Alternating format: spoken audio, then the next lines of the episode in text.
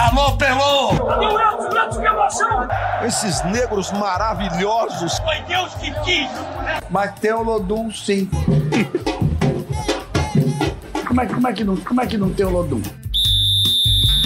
Segue o Baba. Salve, salve, meus amigos, minhas amigas, no ar. O Segue o Baba, edição 104. Eu sou o Juan Melo e hoje vamos ter uma edição para falar do Bahia. O Bahia que não atravessa uma boa fase, sobretudo em jogos fora de casa, vem de derrota para o esporte, jogando na Ilha do Retiro. E tem o técnico Enderson Moreira, alvo de críticas de boa parte da torcida. Estou aqui com Rafael Teles e Pedro Tomé que já, vão me dizer se Anderson já está pressionado mesmo no cargo do Bahia ou é exagero? Qual a avaliação que vocês já fazem dessa fase da equipe tricolor na Série B? Fala, Ru, fala, Peu. É legal participar de mais um Segue o Baba.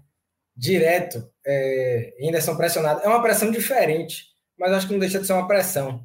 Ele está pressionado, vamos colocar assim, como uma pressão a longo prazo porque eu acho que ele não vai ser demitido esse ano, né? Faltam sete rodadas para acabar a Série B, oito rodadas, ele não vai cair agora.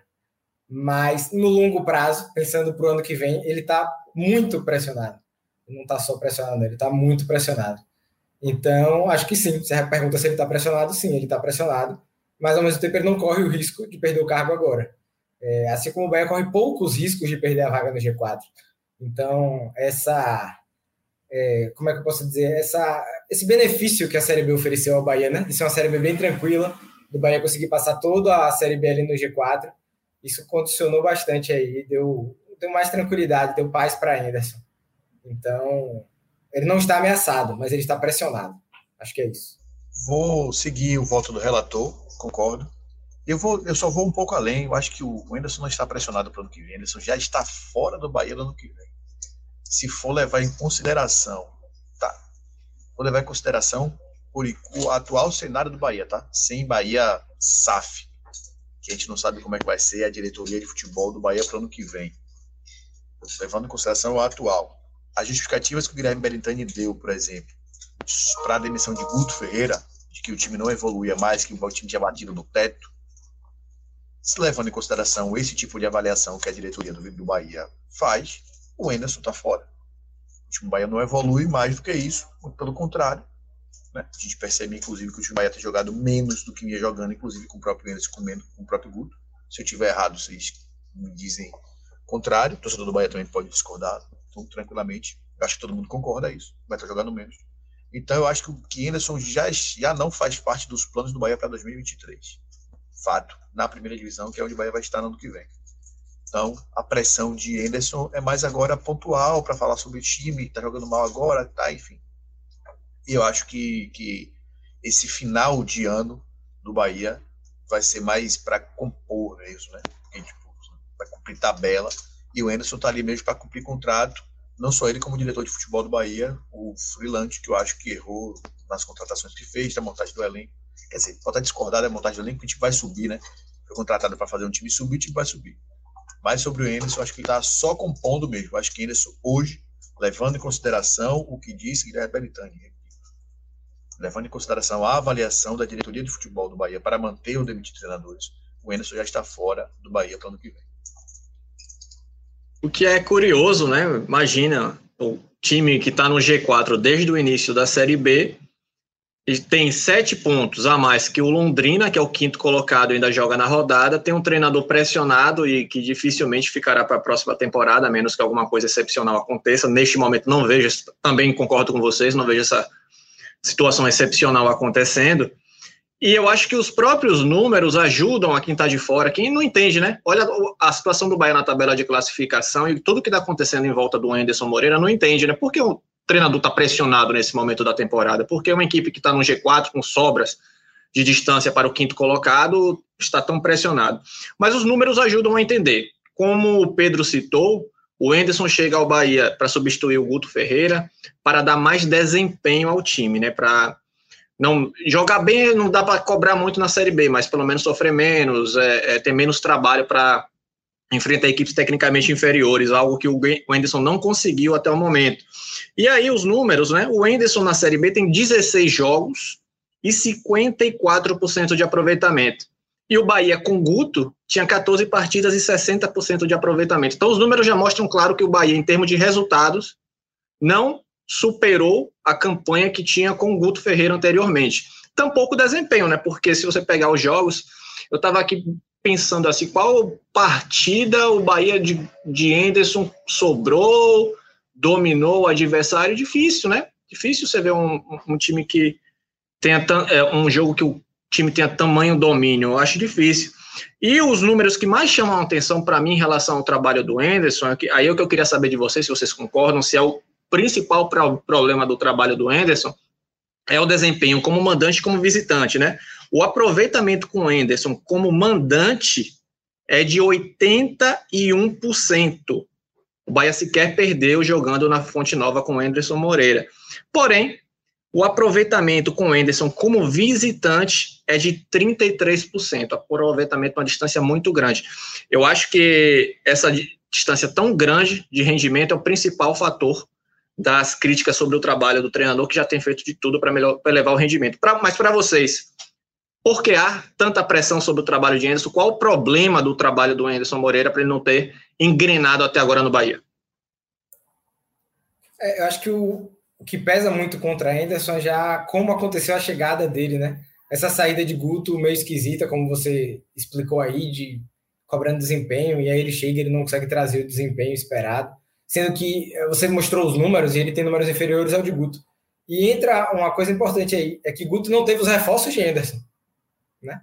Guto não teve as contratações, Guto não teve Ricardo Goulart, é, não teve Marcinho na lateral direita, né? chegaram jogadores a mais para Anderson que Guto não pôde trabalhar. Então, acho que isso agrava um pouco a situação. É, em relação e que convenhamos, né, Teres? E, e, que convenhamos, reforços que também até o momento não acrescentaram não muita coisa, né? É verdade. É verdade, é importante pontuar. É, a gente vê o Bahia nessa situação tranquila e a impressão que dá é que é muito mais demérito de quem está ali em quinto, sexto colocado, que não consegue chegar, do que mérito do Bahia de ter disparado, Ricardo. Por exemplo, como é o Cruzeiro. O Cruzeiro hoje tem méritos, ele sobra na Série B. Ah, os outros times não. O Bahia está sempre no G4 porque ele não é ameaçado. É, não é porque o Bahia tem sido dominante, não foi com o Guto, não é com o Enderson. Então, eu acho que sim. Eu, eu, consigo ver até alguns pequenos méritos ali ainda. Como você falou, o, o desempenho dentro de casa é muito bom. É, Mugni, eu acho que é um jogador que cresceu muito de produção a partir dos jogos a partir da chegada de Anderson, é, ele viveu a melhor fase do Bahia dele atualmente agora com Anderson, mas ele não conseguiu resolver os problemas do Bahia, por exemplo, ele não conseguiu resolver os problemas da lateral do Bahia, que era algo que já, já vinha perseguindo o time há muito tempo. É, ele não conseguiu fazer o Bahia desempenhar, você ficou se questionando aí qual o jogo que o Bahia fez bem. Eu lembrei da partida contra o Tom Benz, eu acho que ela é exceção.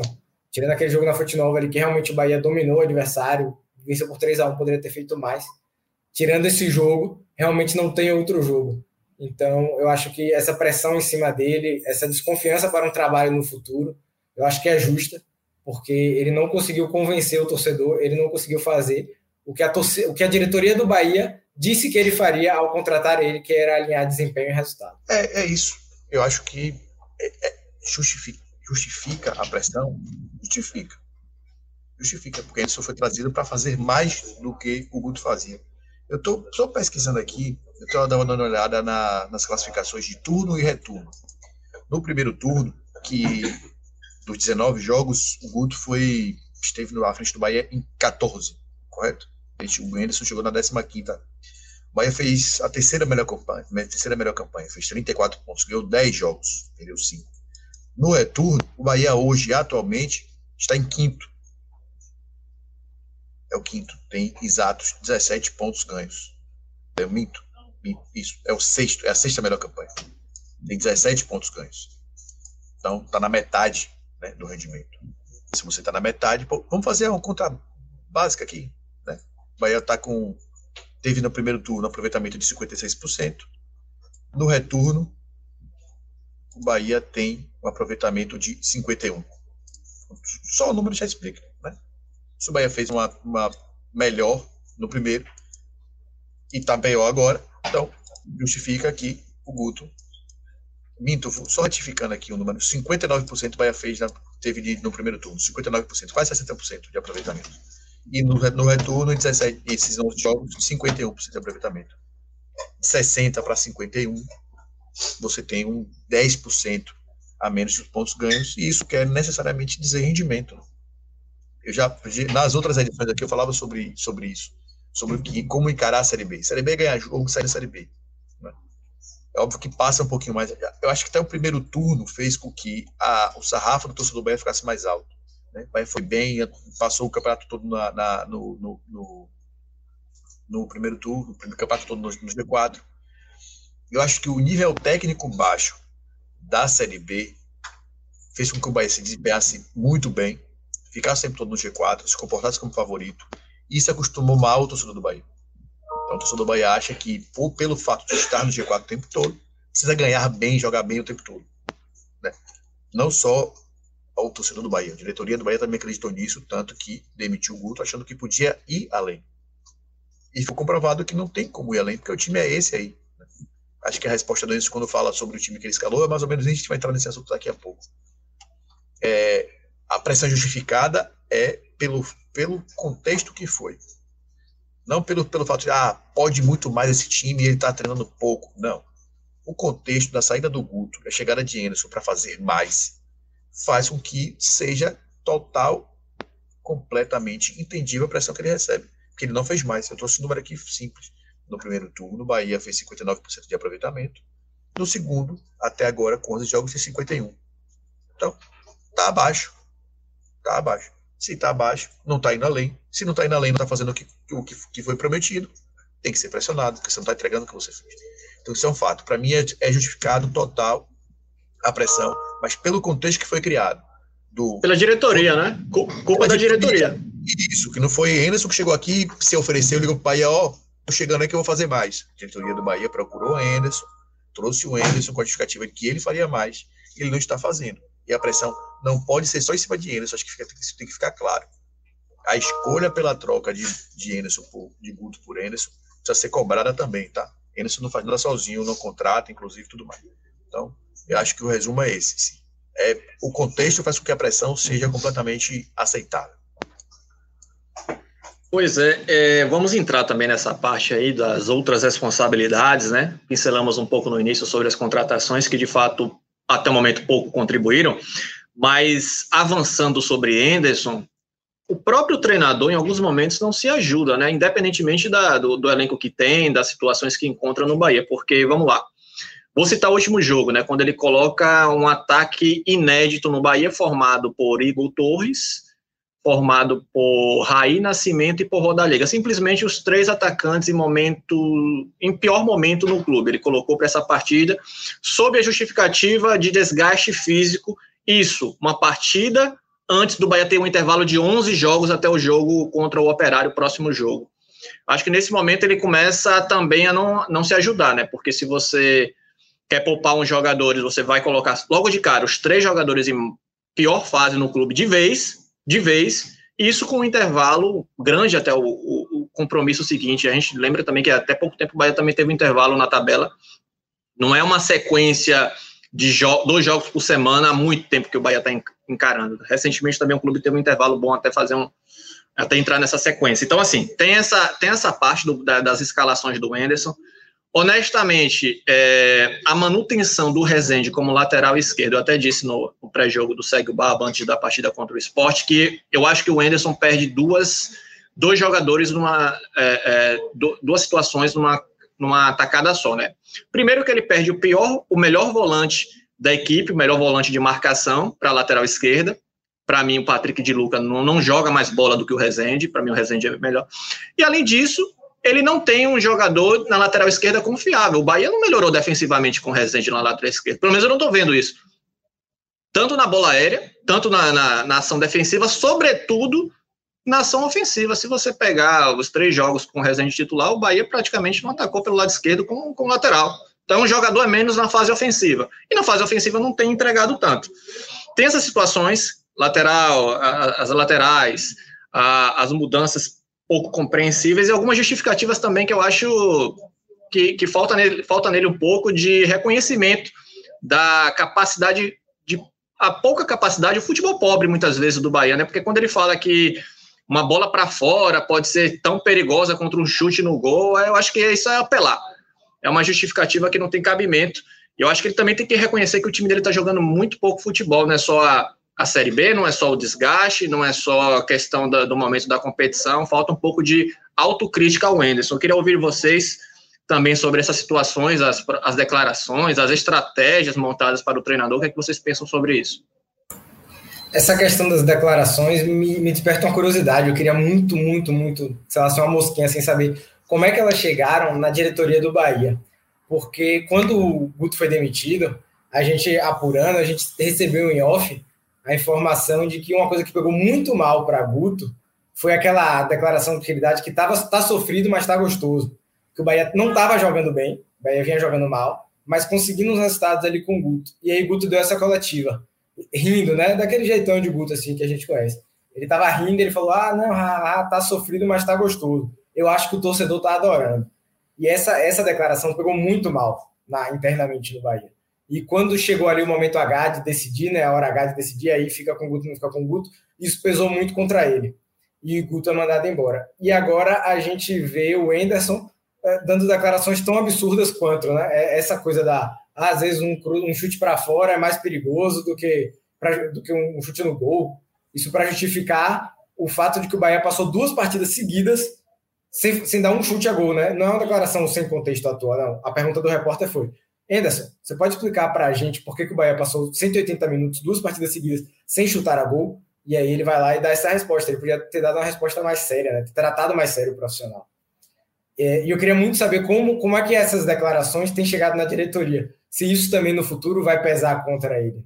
Mas isso aí a gente só vai descobrir no futuro. Ou não, se a diretoria do Bahia quiser entrar em contato aí e contar para a gente que é que ela está se sentindo sobre isso, eu vou achar ótimo. E em relação às escolhas, é, também me pega muito. É, esse, essa troca do trio de ataque é não dá é injustificável, não dá para entender essa escolha justamente para um jogo contra o esporte, um dos times que pode talvez ali ameaçar o Bahia numa vaga pelo G4, um jogo fora de casa. O Bahia com o calendário inteiro pela frente para descansar, 11 dias de descanso, ele toma essa decisão, realmente é, é, é difícil de entender. É, ele demorou muito para voltar a ter Davó como titular, né? não sei se vocês lembram, ah, aquele momento ali Davó no banco, artilheiro do Bahia entrava fazia gol, aí no jogo seguinte a gente, não, agora Davó vai ser titular. E ele insistia em rodar liga e Davó só no banco, só no banco, só no banco, e Davó entrando. Ele demorou ali uns 3 a 4 jogos até colocar Davó no time titular. Tem essa questão do Rezende também, acho que pro primeiro jogo foi uma alternativa válida, até porque o Luiz Henrique também estava suspenso, então ele não tinha um jogador de origem, e ele apostou no Rezende ali, era um jogo em casa, foi até a partida contra o Tom Bense, ele fez toda uma dinâmica ofensiva diferente ali no ataque, pra, com movimentações, Jacaré ocupou aquele espaço, Mugni caiu por ali, ele conseguiu ocupar, Ricardo Goulart caiu, caiu por ali em alguns momentos, conseguiu ocupar bem o lado esquerdo do ataque, mas depois, nesses dois jogos fora de casa, com a volta, podendo escalar o Luiz Henrique, ele insistiu em Rezende, e eu concordo com você que ele perde um bom meio-campista fazendo isso também. Então são decisões difíceis de engolir, ainda mais quando as justificativas vêm até com um ar de deboche, né? É, da parte de Anderson, ao invés dele parar e tentar conversar sério, assim, explicar. Vem um pouco com ar de deboche e, e com ar de botar a culpa no jogador também. A justificativa dele para não botar o Luiz Henrique, ele joga toda a responsabilidade do Luiz Henrique, né? Ele fala: não, o Luiz Henrique só vai jogar quando ele me mostrar que ele tá apto para jogar. E aí joga, descarrega tudo ali em cima do jogador. Vamos ver como é que ele vai fazer nos próximos jogos se ele vai voltar com o Luiz Henrique, se vai dar tempo do Matheus Bahia se recuperar. Tem, já, já não são mais 11 dias, né? São 9, 8 dias aí até a partida do próximo sábado contra o Operário na Fonte Nova. Tem duas coisas que me chamam a atenção nas declarações de Anderson. Primeiro, é quando ele não assume que ele erra, né? Ele não assume que ele erra. Fiz a escolha errada, é, meu time não tá jogando bem. Essa estar que o chute fora do gol chama dá mais perigo do que um chute no gol. É brincar com a inteligência das pessoas, né? Como se todos os chutes que o Bahia deu para fora fossem chutes que foram, tipo, nossa senhora, passou muito perto, né? É você brincar. Eu concordo que tem chute no gol fora, que, chega, que leva mais perigo do que o chute no gol. Mas todos os chutes do Bahia foram assim. Desses muitos chutes que o Bahia deu, você tá brincando com a inteligência das pessoas. Ele não assume que, que, que o time tá jogando mal, ele não assume. Ele não assume que ele erra nas estratégias, por exemplo. Tive que poupar jogador. Ele falou que a escalação desse trio de ataque tão polêmico do último jogo foi por, causa, por conta do desgaste. Você errou porque tem 11 dias para descansar. 11. Você, você podia levar o jogador no desgaste, porque você tinha depois tempo suficiente para resgatar todo mundo. E mais do que isso, que ele fala assim, era o que eu tinha, aí já bota a culpa em cima do elenco. Era o que eu tinha para colocar, tipo, se é o time ruim aqui, é porque é o que tem. Né? E depois você ainda fala assim, se eu colocasse o time ideal, vocês também vão reclamar. Ou seja, tipo, é, de novo jogou a culpa em cima do elenco, sabe? Tem essas questões assim que eu acho que são muito, muito peculiares no jeito dele falar. E quando ele fala do Luiz Henrique especificamente, mais do que ele criticar a questão defensiva de Luiz Henrique, ele fala que Luiz Henrique precisa melhorar um pouco mais, somente na retomada, enfim. Quando ele fala assim, ele tem que mostrar no dia a dia. Ele está quase dizendo que Luiz Henrique está treinando mal, que está fazendo o corpo mole, ou coisa do tipo. Ele tem que conquistar no dia a dia, ele tem que treinar melhor. Ele está dizendo que o Luiz Henrique está tá, tá mal, sabe? não está se dedicando o ideal. Porque se é só uma questão de aprimoramento, tá aí o André, tá aí o Borel, que, que fazem parte do elenco, que tem inúmeras questões para serem resolvidas, porque são jogadores de formação. Sabe? Então, o Emerson sempre sai do foco, ele se tira do foco, ele não assume as responsabilidades nas, nas escolhas, nas decisões dele, e coloca sempre alguém no lugar. Foi, foi o elenco, a formação do elenco, a qualidade dos jogadores, o desgaste, a qualidade de treino de, de, de Luiz Henrique, a capacidade de eficiência de Luiz Henrique, é sempre isso. É sempre alguém, o outro, nunca está em Enderson nos problemas, sabe? Qualquer treinador, qualquer, qualquer treinador, qualquer pessoa que conhece um pouquinho de futebol, que olhar o time de, do, do Bahia, a surpresa foi geral. Tipo, que trio de ataque é esse? Tava errado. Ele fez a escolha errada. Depois que, quando desse certo, pois é, aceitei por causa disso e disse, errou, pô, eu tentei isso, tentei aquilo, foi isso, foi aquilo, sabe? Mas ele, ele não vai no foco. Errei, tentei colocar Rodaliga porque dá mais profundidade, tentei Raí porque recompõe melhor, tentei Igor porque você dá mais força física, não sei. Ele podia estar justificado, mas ele escolheu colocar a culpa nos astros, né? Então tem esse problema sério de Anderson, que é o e tem outra questão.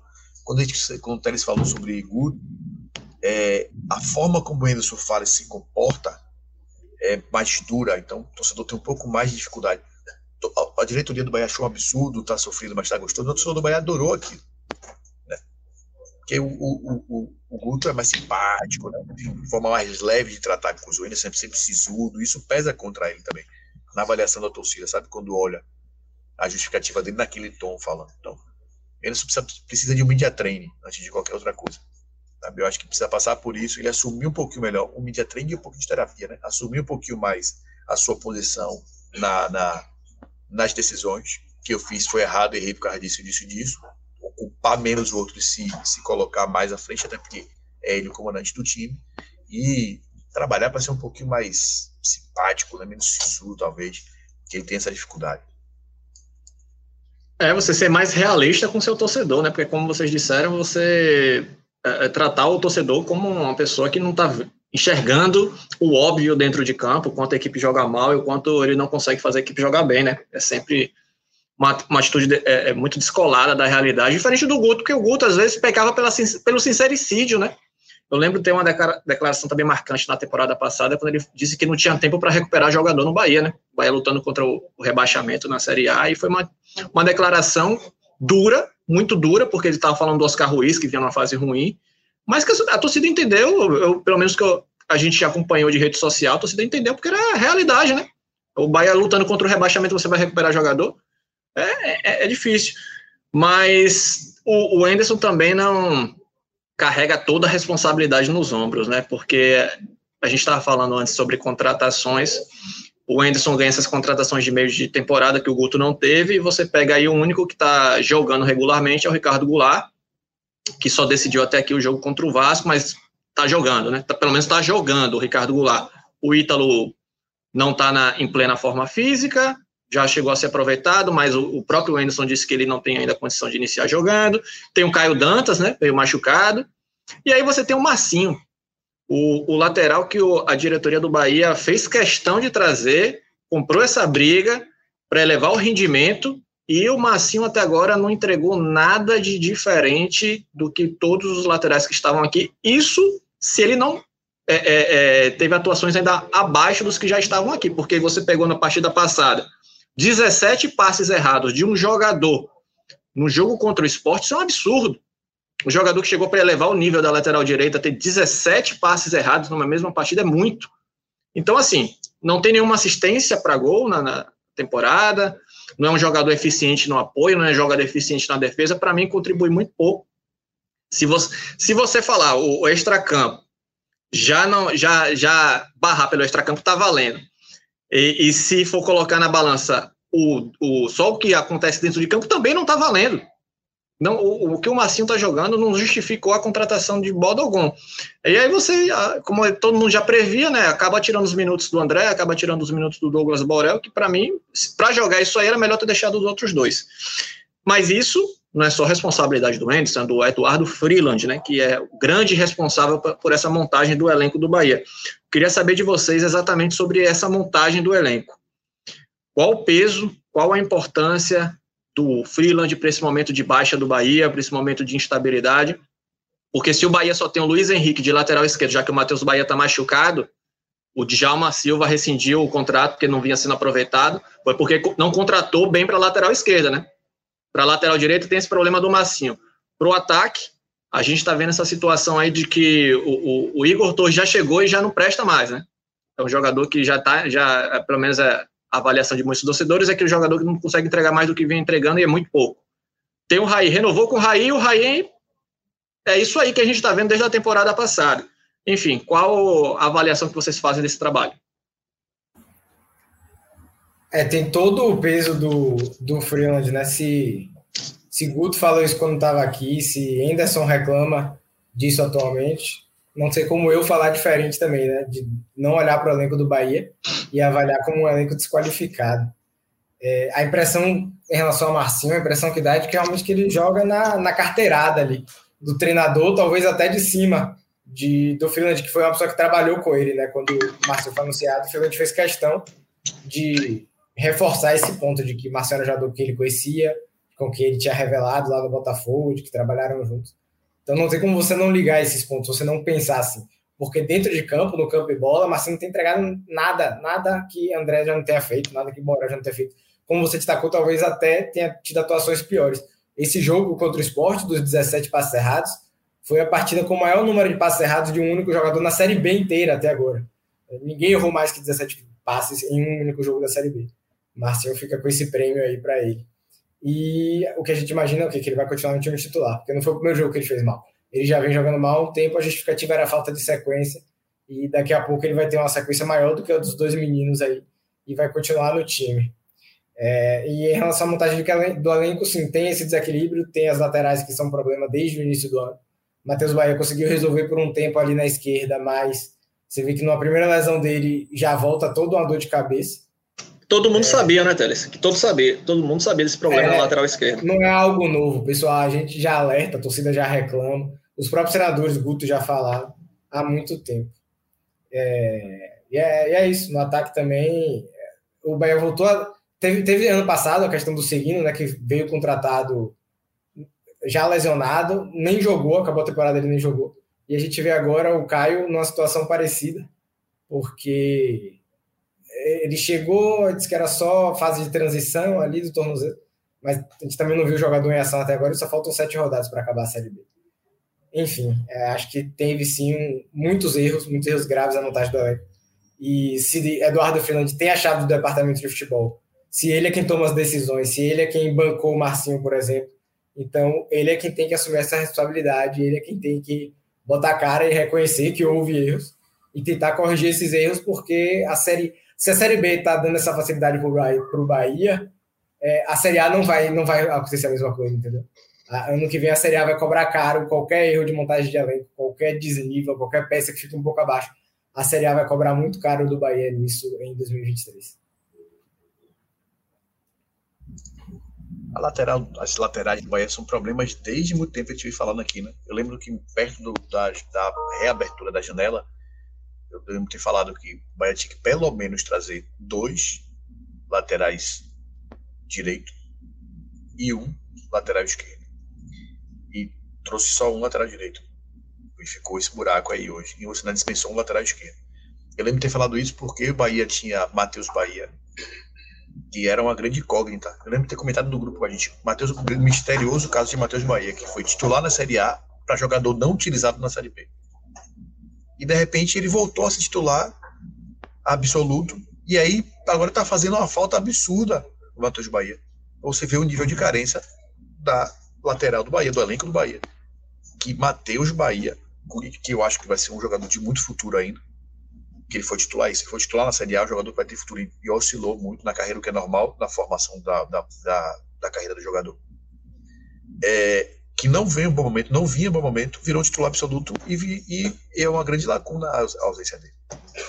E Luiz Henrique tá, é isso. Luiz Henrique tá aí desde o começo do ano. Só agora foi que Anderson percebeu que ele não sabia marcar. Só, só agora percebeu isso. Tá? Então, é um problema de formação. Nas respostas do Anderson, quando ele fala, eu achei que ele jogou um pouco da culpa, quando eu, eu acabei de falar que ele disse, era o que eu tinha.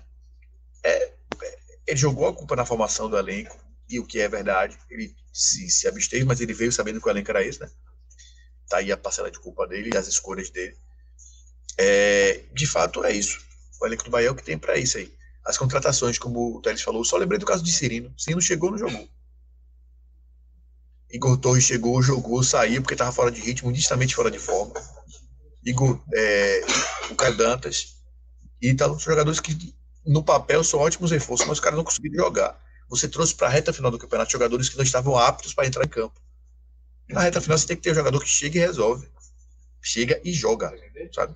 Porque senão vira um problema. Então a formação do elenco e os reforços do Bahia foram mal, mal escolhidos. A formação foi mal feita, os reforços mal escolhidos. É, de novo, a Série B ajudou muito o Bahia. E como o Teles falou, não vai ter outra oportunidade dessa. Mas que é, o, a grande saída, a grande sacada do Bahia agora é profissionalizar muito, mas e qualificar, e profissionalizar, qualificar, usei o termo errado, qualificar muito o, o departamento de futebol na gestão da SAF, porque erros como esses na Série A a gente já viu como, como são punidos, a gente viu ano passado, o Bahia inflou a folha, trouxe o medalhão, fez o que fez e foi rebaixado. Precisa qualificar muito, muito o departamento de futebol para sentar na primeira divisão e não bater e voltar e todo esse investimento que promete ser colocado não ser jogado fora, né?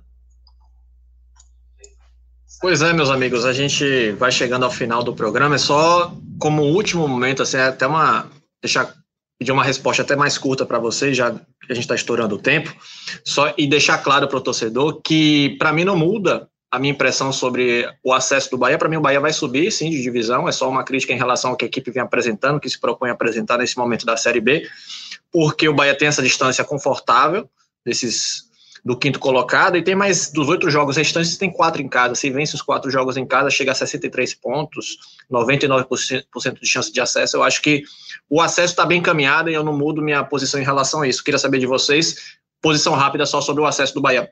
Muda alguma coisa para vocês ou ainda pode complicar o Bahia nessa reta final? Não, nada. Acho, acho que não muda. Acho que Talvez mude para o Vasco. O Vasco tem que ficar ligado aí, que o Londrina ainda está chegando. Mas para o Bahia, não. Acho que o Bahia tem tá bem seguro aí, tem os jogos em casa. Só precisa fazer a parte dele. Acho que o acesso está encaminhado. Muito bem encaminhado. O Anteres, eu cometo muitos erros na minha vida. Mas o erro que eu aprendi a não cometer é duvidar da matemática vai ter 95% de chance de classificação hoje, segundo a Universidade Federal de Minas Gerais. Não vou brigar com a matemática, não vou ser burro o suficiente para não pegar. Vai, subir, acho que ele vai com certa tranquilidade, vai vencer os jogos que precisa. E acho que o acesso do Bahia está garantidíssimo, garantidíssimo. Como o Thales falou ali, o Vasco que vai se complicar, eu acho, tem 46%, nem metade da, da possibilidade de subir. Apesar de que eu acho que vai subir também, porque a Série B esse ano caprichou, viu? Série B esse ano caprichou na, na incapacidade mas o acesso do Bahia é garantido, acho que só uma tragédia faria com que o Bahia não subisse esse ano. Pois é, tá vendo aí, torcedor? Esse trio aí reclamou, reclamou, reclamou durante 30 minutos para no final dar uma dose de otimismo para você daí de casa. Vamos encerrando esta edição do Segue o Barba. Rafa, Pedro, muito obrigado pela participação e até mais, meus amigos. Alô, Pelô! Elton? Elton, que emoção! Esses negros maravilhosos. Foi Deus que quis, né? Mas tem o Lodum, sim. como, é, como, é que não, como é que não tem o Lodum? Segue o Baba!